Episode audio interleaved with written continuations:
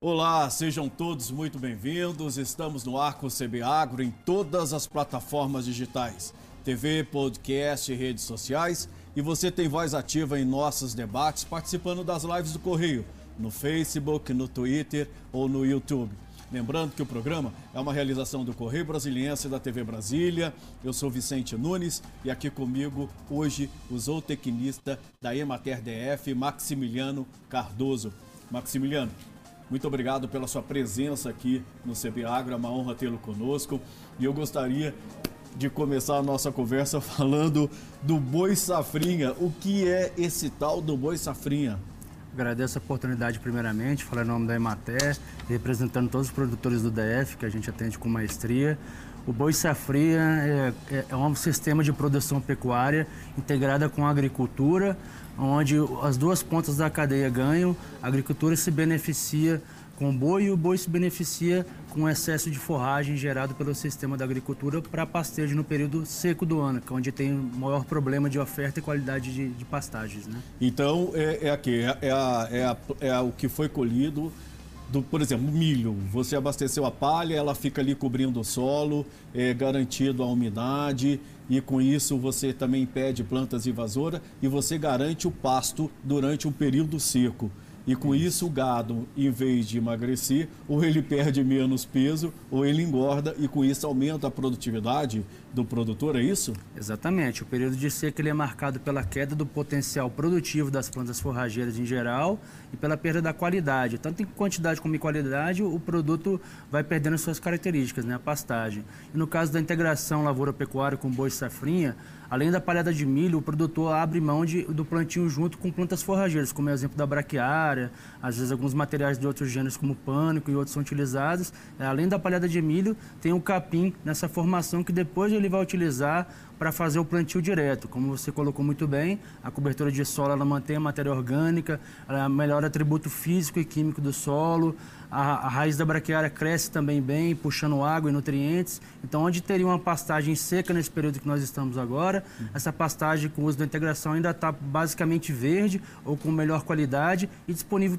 para os animais utilizarem na época que onde tem mais necessidade. Né? E que período é esse? Existe uma janela e que a gente vai perceber onde é possível fazer esse processo?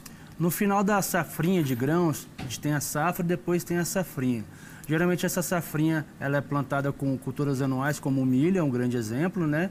E esse período vai até o preparo do solo, o início do, do, dos preparativos para o outro plantio.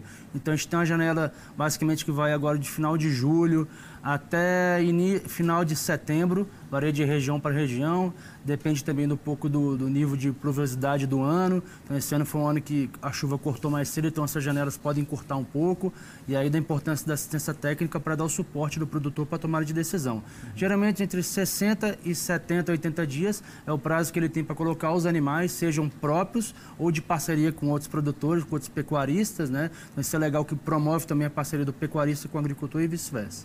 É, este ano, como você ressaltou, a gente teve menos chuvas, né? Uhum. isso atrasou o plantio e tal. Então, é, o que, que reduz, por exemplo, reduz a metade esse, essa janela? Em algumas regiões ainda houve é, algumas chuvas espalhadas, né, pontuais, que isso pode ter alterado, às vezes, em relação a, 5 a 15 dias a permanência dos animais no sistema de pastejo.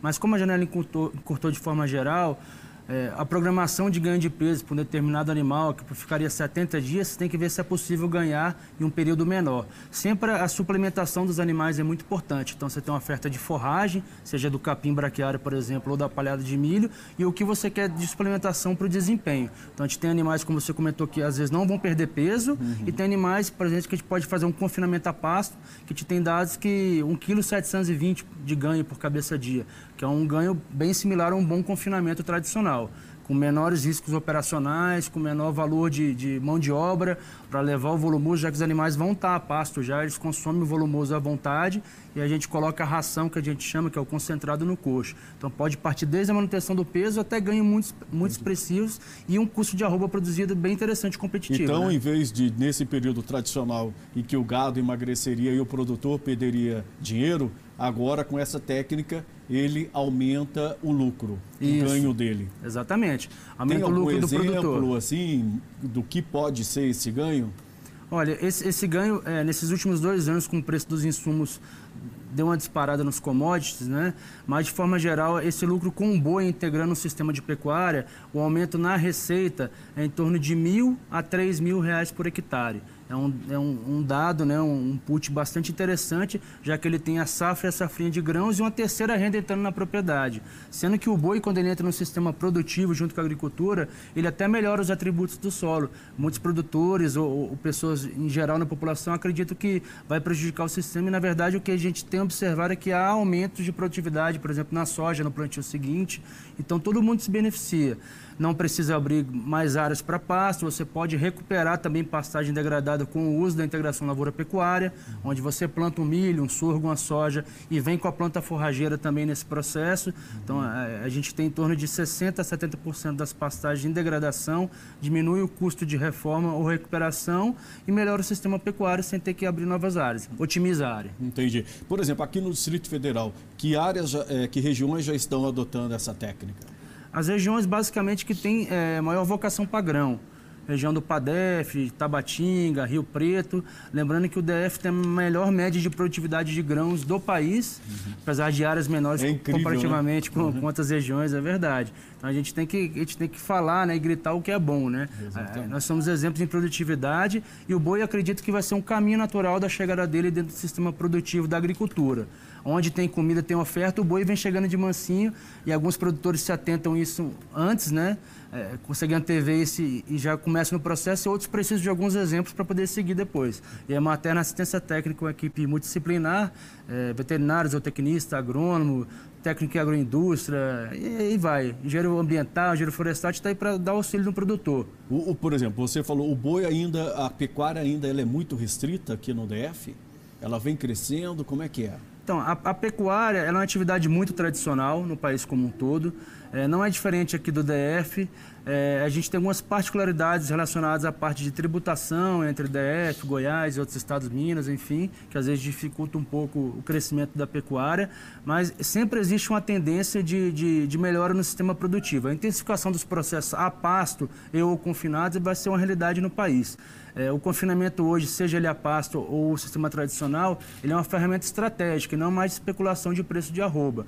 Então, cada vez mais o produtor vai se atentar a fazer um planejamento da produção e está dentro de um sistema de intensificação. Uhum. É, o êmbolo da seringa está sendo empurrado muito rápido e algumas pessoas já, já perceberam e estão se movimentando e outras ainda não. Então, a tendência é que os produtores se profissionalizem no, no setor e que a pecuária tenha um crescimento interessante, tanto o corte como o leite, né? Pode ser um sistema que pode ser integrado, ovinocultura, pode ser utilizada, né? Caprinocultura, outros sistemas produtivos. Por exemplo, é, esse sistema do boi safrinha, aqui a gente está vendo aqui no Distrito Federal, ele está já se espalhando pelo restante do país ou é uma técnica ainda restrita ao, a, aqui, à capital do país? Não, na verdade ela, ela veio desde o sistema Barreirão da Embrapa, né? Começou o plantio basicamente com arroz, a, a, na área de cerrado, é, e depois evoluiu para o sistema Santa Fé, que é a cultura do milho com, com gramíneas. Isso está muito forte no Mato Grosso, né? É, nos estados de forma geral mais tradicionais. Isso vai, no Brasil todo já acontece. A tendência do plantio direto ela, ela vai ser esmagadora, que é uma técnica sustentável, que mantém qualidade de solo, que não só mantém como melhora a qualidade de solo. Hoje em dia a gente tem análise de solo, por exemplo, que não se preocupam só com a parte química da, da análise, mas sim com a parte biológica, micro-organismos que vão Como facilitar o processo. Como se você identificasse, fizesse um exame de sangue Ex do solo. Exatamente. Né? E uhum. você vê que esse exame ele, ele vai sendo complementado, ele vai ficando mais complexo no sentido de trazer benefícios, mais informações para uso do, do, pecuarista e do agricultor. Então acredito que é um caminho sem volta. A, a, o sistema de plantio direto é uma realidade tem muito para crescer, melhorar, muito que expandir. E o Brasil, como tem várias, de, várias áreas vastas de plantio de grão, tem como a pecuária crescer muito nesse sistema. Acredito muito nisso. Como é que é a relação com os produtores? Há muita resistência deles em adotar essas técnicas é, que são mais sustentáveis, por sinal, né? Ajuda, inclusive, a proteger o meio ambiente, como você falou, recupera áreas degradadas. Sim. É, inicialmente sempre tem uma, tem uma resistência ou outra, lembrando que quando, quando o produtor é agricultor, ele já faz mão, já faz uso de maquinários mais sofisticados, né, de equipamentos. Então, para ele aderir ao sistema da pecuária dentro do processo, ele é mais simples. Uhum. Ao contrário, quando o pecuarista tem que virar é, agricultor, tem que adquirir máquinas, colheitadeiras, plantadeiras, aí o sistema fica um pouco mais complicado. Por isso Até que porque o investimento é alto. É muito né? alto. É, é, eu falo assim, a gente tem que usar um bom senso, né? O produto pecuarista tem um boi, o agricultor às vezes está do lado da cerca dele e os dois não conversam, né? Então a gente pode mediar essa conversa, propor opções de, de uso para os dois se beneficiarem. Com o passar do tempo, às vezes ele vai avaliar se é bom virar agricultor, se é bom aumentar a parceria com, com o agricultor. Enfim, os, os, modelos eles não são engessados, essa é a graça do negócio, não existe uhum. receita de bolo. Cada produtor é uma realidade e cada um tem uma forma de moldar um negócio. Agora você falou que a Imater está pronta para dar essa assistência técnica, que vocês têm todo tipo de profissional que uh, os agricultores e os produtores de carne, os pecuaristas precisam. Zoote é, zootecnia, veterinária, agronomia, engenharia ambiental. Como é que é isso? Isso aí tem algum custo para o produtor? Esse serviço que vocês prestam por meio da Ematéria é gratuito? Como é que é? Isso, é um serviço gratuito. É, a Ematéria é empresa do governo do Distrito Federal. A gente hoje possui 15 escritórios espalhados no DF como um todo. É, temos a sede que fica no final da Zona Norte. A pessoa da região que ela produz, eu tenho intenção de produzir, ela entra em contato com algum escritório local, marca a visita com um técnico, às vezes com, vão três, quatro, cinco técnicos, às vezes vai um só no início, depende do, das ações sequenciais. A gente faz um diagnóstico dessa propriedade, e como eu falei, cada realidade é uma realidade, a gente vai tentar atender da melhor forma possível. Uhum. É, tem produtor que às vezes se planeja para dois, três anos, tem produtor que já está com a faca e o queijo na mão, já quer começar com boi, já tem uma parceria, uhum. tem produtores que já compraram boi e, e, já tem que utilizar a área, enfim, a gente tem, tem como moldar. O importante é que a assistência técnica é de qualidade, ela é gratuita, ela é acessível e pouca gente sabe que, que é uma assistência técnica que não é cobrada, né? Então, eu sempre falo, utilize melhor o serviço que vocês têm aqui no, no Distrito Federal, porque a, a condição da Emater, a equipe da Emater, a estrutura da Emater aqui é diferenciada como assistência técnica no país. Então, Por exemplo, um isso. produtor ele que recorre a vocês e que é, seguem todas as regras tal, ele é possível, é, já houve uma medição do quanto aumenta a produtividade, o ganho desse produtor? É, em alguns produtores que a gente trabalha, por exemplo, os plantios sucessivos da pecuária, o boi sai entre a agricultura, em relação à soja, por exemplo, é, aumentos de 8 a 15 sacos por hectare de soja produzida. É, é muita coisa.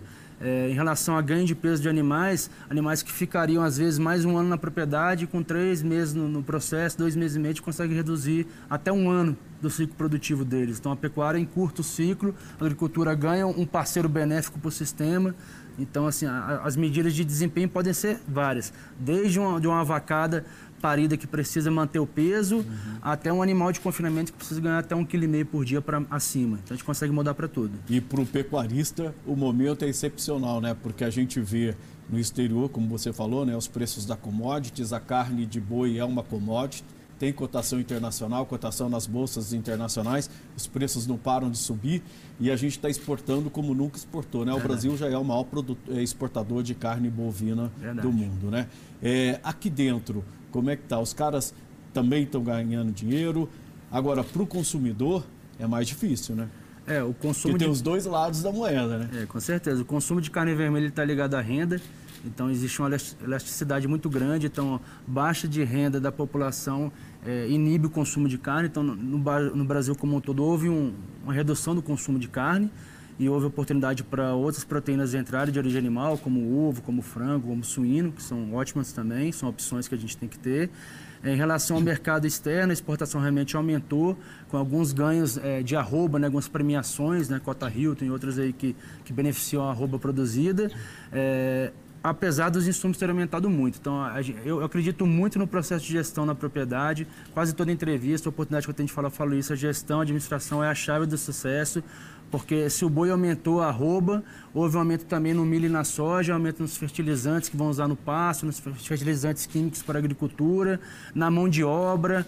A Emater trabalha muito com capacitação de mão de obra também, que é um assunto que a gente aperta no calo, dói, todo mundo é, é, sabe que necessita, que tem que capacitar o funcionário, o próprio é, produtor, os técnicos da Emater estão em constante capacitação, então acho que isso aí vai, Até vai fazer o negócio quando a gente, melhorar. Quando você fala em capacitação, a gente pega os dados do IBGE, a gente vê que muitas propriedades aí é, é, espalhadas pelo Brasil, não tanto no Distrito Federal, mas elas vivem ainda meio que no século passado, sim, né? Sim. O, o, esquema de produção ainda é sim. muito rudimentar, né? Sim. E, Inclusive até por falta de educação mesmo. Né? É, a agricultura já se atentou a isso, então onde a gente colhia na safra 50 sacos de milho, hoje a gente colhe 200, 220, 250 sacos. É, na soja foi a mesma coisa, na produção de leite a gente vai ter que melhorar muito, na de carne também. Então a pecuária veio um pouquinho mais atrasada no reboque, uhum. mas já está se, se pronunciando que, que quer melhorar, que quer intensificar. Até porque a única forma de diluir os custos é aumentando produção por área, que é a produtividade. Então se eu produzo mais leite, carne, é, é, grãos por hectare, o sistema fica mais competitivo. Né? Hoje, por exemplo, o Distrito Federal não é autossuficiente na produção de carne de bovina. É, existe um mercado que vem de outros estados para cá, assim como outras cadeias produtivas pecuárias, como a piscicultura mesmo, né? enfim. É... Dá para crescer? Porque a gente vê o, o, DF como um quadradinho ali, sim, muito pequenininho. Sim. Pecuária normalmente são áreas sim. extensas, assim. É, acredito que as áreas de lavoura que já existem no DF, se o boi vir junto do compasso de agricultura, tem muita área para expandir, até porque por exemplo, a taxa de lotação do animal a pasto hoje é 1,2 animais por hectare né, animal por hectare. E com a integração lavoura você pode passar para 5, 6, 7, onde você produzia 4 arrobas hectarianas no sistema convencional, com a integração lavoura, pecuária e outras técnicas, você pode produzir mais de 20 arrobas hectarianas. Então, seu Cara, processo. cinco vezes. É, então você passa de um processo que não tinha competitividade e as pessoas às vezes iam abandonar a atividade para um processo que pode ser não só sustentável, como muito rentável. Uhum. Então, é, ouço todo dia que tem gente saindo e entrando da atividade. Se a atividade for atrativa, as pessoas começarem a fazer conta e verem que o negócio funciona e tem possibilidade de crescimento, elas vão, vão chegar no negócio. Então é possível esperar que não só o, o Distrito Federal atinja a autossuficiência na produção de carne bovina, mas como também se torne um exportador? Porque Olha, demanda tem, né? É, demanda tem. O mercado do DF é um mercado interessante porque é, com a renda per capita elevada, paga por produtos diferenciados, produtos gourmetizados, produtos que tenham um, um, um plus a mais dentro do processo. É, aqui a gente tem uma miscelânea no DF de todas as regiões que compõem né, é, a nossa genética. Do, por exemplo, eu sou brasileiro, meus pais são mineiros, né, eu brinco que eu sou puro por cruz, eu nasci Sim. aqui, mas pai e mãe mineiro. Então a gente pega um pouquinho de cada coisa de regionalidade e tem potencial de, de, de crescimento e de, de, pagar esse produto. Seja para um leite diferenciado com a marca do DF, seja com a carne, com uma boutique de carne que tem um processo de produção, boas práticas, bem-estar envolvido, acredito que sim.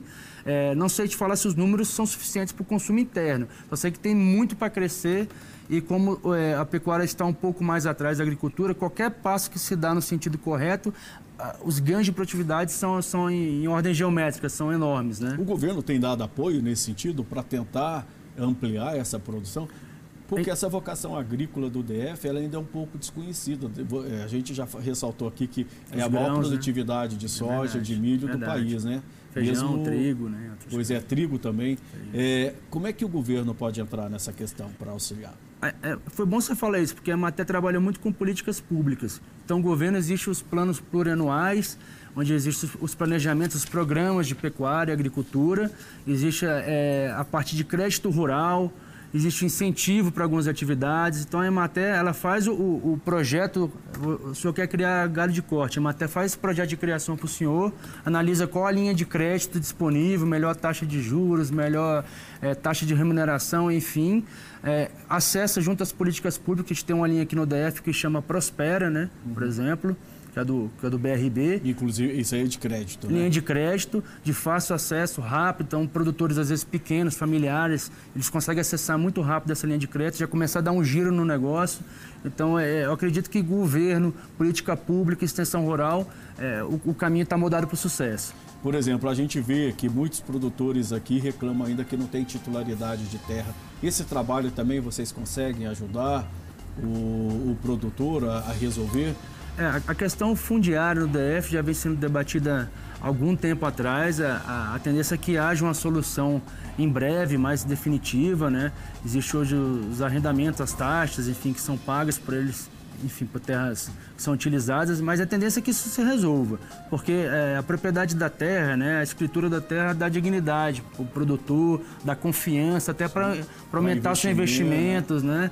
E, e, ter acesso a crédito, inclusive. E, e o importante também é a associação da, dessa família produtora, né? O filho vai continuar na propriedade, se eu tenho segurança da terra, eu consigo fazer a sucessão rural, eu consigo, às vezes meu filho vai fazer uma faculdade, uma zootecnia, veterinária, agronomia, e vai voltar para a propriedade para trabalhar, para ajudar. Então isso é muito legal. Então acho que é, a parte de, de, terras tem a ver com, com, com, a volta ou com a manutenção dessa família na propriedade rural. Max, eu vou pedir licença para você um minutinho. Tá, okay, a gente vai fazer um breve intervalo. O CB Agro volta daqui a pouquinho. Lembrando que hoje nós estamos recebendo o zootecnista da Emater DF, Maximiliano Cardoso. Não saia daí, nós voltamos já já.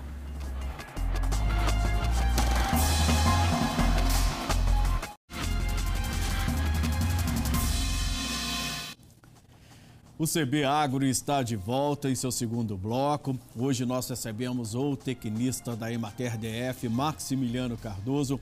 Max, agora a gente vai falar de avicultura. Opa, coisa boa o também. O DF está batendo um recorde de produção de ovos.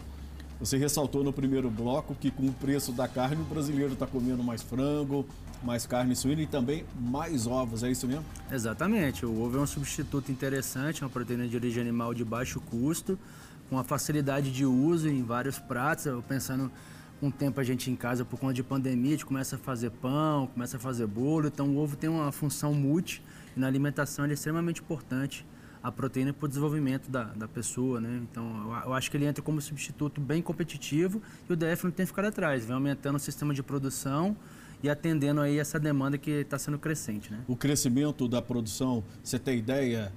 É, de quanto é, cresceu nos últimos anos. Por exemplo, a gente já atingiu agora é, a marca de um milhão de dúzias por ano, né? Uhum. Como é, é que vem esse, se desenvolvendo esse mercado? A Emater faz esse trabalho de gestão é, ano após ano dos números dos produtores, né, a quantidade de produtores que entram ou saem da atividade, os que mantêm, como é que está essa produtividade ao longo do ano, se aumentou o plantel, enfim, a gente viu que em cinco anos, de 2000, 2015 a 2020, a gente teve um aumento de 200% basicamente, né, no número de produtores.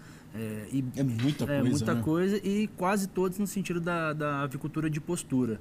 Não quer dizer que a avicultura de corte não seja interessante, semi-intensiva é muito interessante também, eu acredito que até compõe também o sistema, mas o ovo teve um acréscimo muito grande.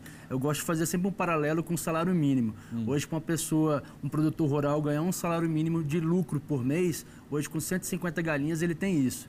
Então eu falo para todos os produtores, ó, com uma hora, duas horas de trabalho por dia, você evita de trabalhar fora de casa, de pegar ônibus, de ficar duas horas no trânsito, de voltar, de trabalhar oito horas por dia. Você pode fazer a atividade da chácara, da propriedade e além disso criar uma galinha com uma hora e ganhar mais um salário mínimo de bônus. Cara, né? é muito bom, é vou legal, virar né? produtor, né? hein? É, é e hoje são mesmo. quantos mil é, produtores aqui no Hoje em torno de 2.500 é, como varia muito o número, tem, tem pessoas que criam mais para subsistência, que é a avicultura extensiva para consumo, segurança uhum. alimentar e venda de algum excedente esporádico de ovo e, e, e carne, frango, galinha, seja o que for. Então, é, é, capaz que esses números da avicultura de subsistência mudem muito durante o ano, a gente repara isso, e da avicultura semi-intensiva, onde você tem um processo de produção mais controlado, a questão da genética dos animais, da sanidade, da nutrição, tem em torno de 3 mil produtores aí no, no Você está vendo uma migração?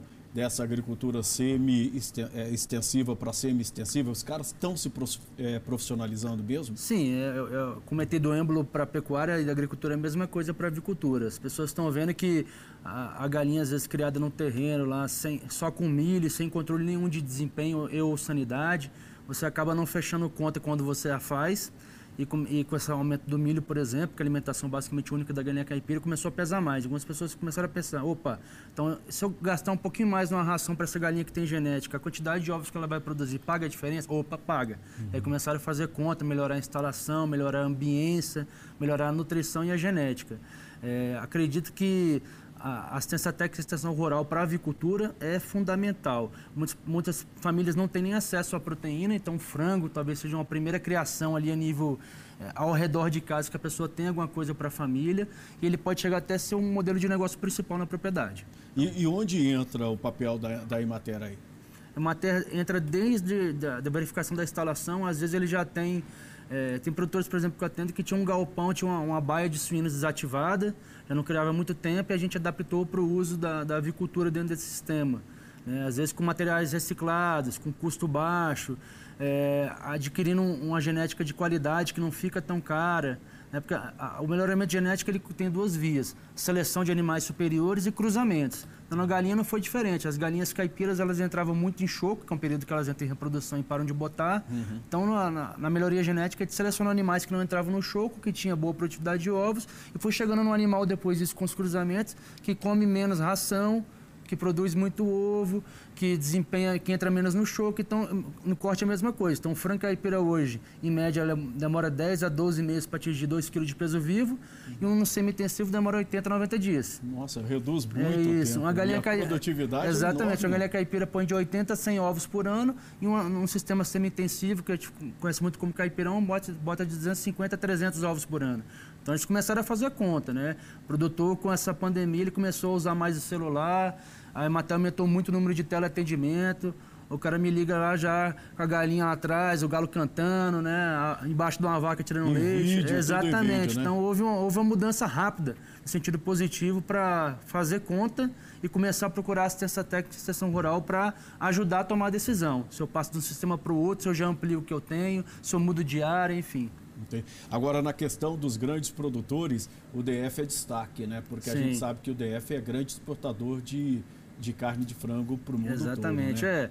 A, a, avicultura é um exemplo de sucesso de como a genética, a nutrição, sanidade e a produção em escala controlada é, gera um alimento mais barato na mesa do, do, do, consumidor. Isso é fato. Se a gente seguir muito do que a avicultura é, industrial de, de corte ou postura seguiu, a gente está na chave de sucesso. Hoje a gente tem é, uma vertente legal que é o, que é o bem-estar animal, né? que ele é um sentido muito amplo, o bem-estar vai desde o animal não estar tá, tá livre de fome e sede, você pode ter uma criação caipira com o animal passando sede e fome, que não é um bem-estar. E você pode ter um industrial também com todos os fatores controlados que também não levam a vida natural, um comportamento natural. Uhum. Então, houve até nas, nas produções industriais um resgate também na questão do bem-estar e de ambiência para os animais. Então, o sistema de gaiolas ele vai sair daqui a uns anos, os animais não vão estar mais em gaiolas no caso das poedeiras. Uhum. O animal consegue fazer algumas atividades, como esticar as penas, andar, desenvolver coisas mais naturais do comportamento do animal. Então, hoje em dia não é só mais produtividade, é produtividade com caráter ambiental, é a produtividade gerando emprego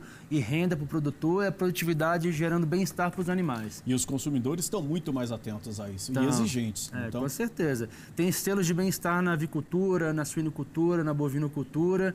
É, a Emater trabalha muito com protocolos de boas práticas agropecuárias, desde a da água que usa para a caixa d'água para abastecer as galinhas do bebedouro, até a parte de qualidade de moradia do trabalhador rural.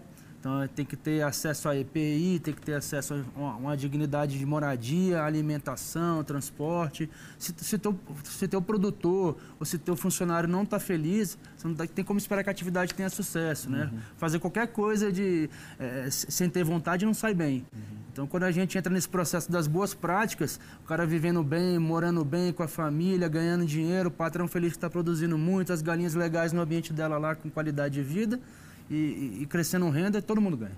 Ô Max, e a questão da sanidade? Você falou muito sobre isso. Qual a garantia de que o produto, por exemplo, que sai das pequenas propriedades, tem, é, são seguros para consumo?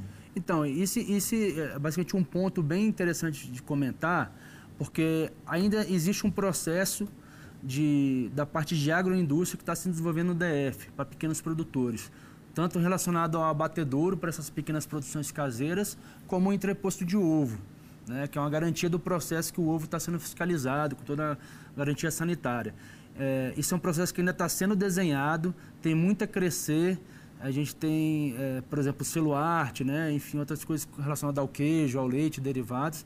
Vai chegar também para a parte de avicultura, a Emater já se preocupa com isso.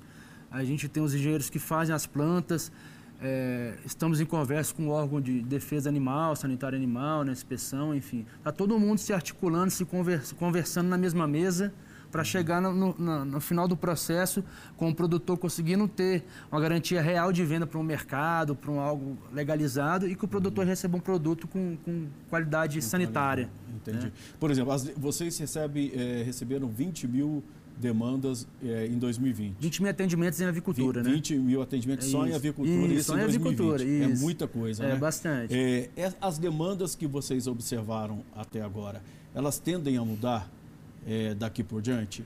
Uma vez que a gente está vendo uma, uma mudança forte no processo produtivo, né? Sim, eu acredito que vai, vai voltar essas demandas a crescer, vai, vão crescer mais ainda na questão da, do custo-benefício. As pessoas querem saber se vão investir na atividade e quanto retornam para elas. E a partir daí eles querem saber se a área que eles já, já têm, ou a estrutura que já existe, serve ou não serve, quanto fica para investir, se for para investir, se a linha de crédito escolhida junto com o técnico de Ematé é, é viável, se existe condição de vender legalmente o produto para os mercados, feiras, enfim. Então, é, as demandas vão continuar, só que eu acho que elas vão ficar mais profissionalizadas. Uhum. Que a gente tem desde assim, eu posso criar a galinha num quartinho aqui de casa, como até em relação à conversão alimentar, quanto de, de ração que a galinha come relativa ao peso que ela ganha, coisas mais técnicas. Então Você... acredito que vai profissionalizar essas demandas. Você falou que dessa da sucessão rural, né? A moçada está entrando. Sim. Essa moçada nova que está entrando na gestão, ela está provocando essa revolução aí mesmo? É, é, provoca com certeza. Mas até tem um programa que chama Filhos desse Solo, justamente para dar o apoio a, aos produtores, aos jovens, né, produtores rurais é, nessas áreas como um todo para desenvolver as atividades produtivas. Então, houve um concurso, por exemplo, na minha região do Pupiripau, tem um produtor lá que ele desenvolveu uma barbearia móvel, um barber truck. Então, ele atende os, as pessoas da área rural, de vez de sair para a cidade para cortar um cabelo, fazer uma barba, eles vão na área rural e tem tudo isso lá. Uhum. Como outras atividades também de produção de cogumelos, de uso, às vezes, do bambu para bicicletas é, com sustentabilidade. Tem vários projetos interessantes. Eu acredito que o jovem, é, uma, uma parcela interessante dele está querendo ficar na propriedade. Os grandes centros estão um pouco inchados. Sim. A gente tem dados que um, um real investido na, no, no produtor de campo, é, no produtor rural, é, volta cinco. Você tá entendendo? Então, assim, um produtor rural ele custa cinco vezes menos do que ele está na cidade morando. Em questão de infraestrutura, hospital, logística, tudo isso. Então, manter o produtor no campo, no que ele gosta de fazer, ganhando dinheiro e economizando em estrutura para a cidade, inchaço de, de máquina pública, de outras coisas também, de hospitais, é, é o caminho, né? Então, o campo também é lugar para jovem, né? Isso, exatamente. Maximiliano Cardoso, zootecnista da Imater do Distrito Federal, muito obrigado pela sua presença aqui no CB Agro. Espero tê-lo aqui conosco novamente numa próxima oportunidade, porque assunto não falta aí para a gente conversar, né? É verdade, vamos, vamos ter muito assunto para conversar. Eu que agradeço a oportunidade, coloco a matéria à disposição dos produtores, né, do público em geral que tem alguma curiosidade sobre a Imater, os processos que a gente faz de, de às vezes a Imater faz hambúrguer artesanal e ninguém sabe, tem custo diverso. Só procurar a Imater mais próxima de você, entrar em contato por telefone e vamos atendê-lo da melhor forma possível. Muito obrigado a todos, o CB Agro fica por aqui. Obrigado pela companhia, até a próxima. Tchau.